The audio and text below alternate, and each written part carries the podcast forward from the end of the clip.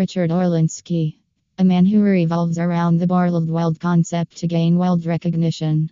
A man called art, Richard Orlinski's talent in art has won the heart of many. Far from conventions yet timeless, fierce yet arouse emotions, his Born Wild concept carries contemporary in a world facet.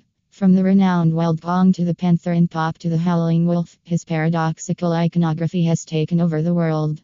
Richard Orlinski, the best selling contemporary French artist of our time.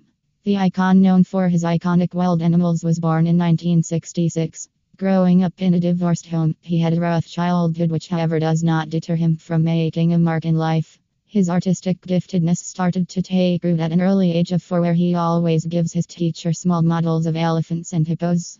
As years pass by, his multi talents earn him some recognition in rock music, real estate, interior design, and decoration. He lunges back into his childhood interest and studied at the National School of Fine Arts in Les where he became a sculptor. A unique work of art that shapes the world. His works beam of expensive industrial materials of resin, bronze, stainless steel, concrete, marble, stone, all decorative and fierce. From the smallest to the biggest design, Orlinski works speak to the imagination and arouse the emotion of the audience. His animals vibrate strength, ferocity, and power that makes up wild beast, yet they seem sweet and gentle. Chances are you must have come across Richard Orlinski decorative wild beast affecting the pop arts before. The well known wild Kong, the menacing gorilla, or the crocodile, all gleaming of the mirror polished surfaces.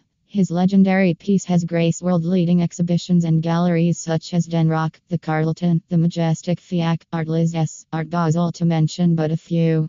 His success began to soar in no time as his pieces are being recorded in major collections around the world. It is no surprise that his works landed him one of the best selling contemporary French artists since 2010 by Artprice. Influenced by pop arts, Orlinski believes arts should not be limited in museums but something everyone should enjoy.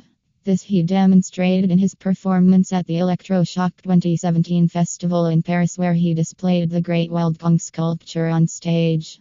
Richard Orlinski achievements prove there is no limit to what a man can be. Well, that is not all with this multi talented artist. In 2008, he breathed into the saturated market of jeans with his work of art.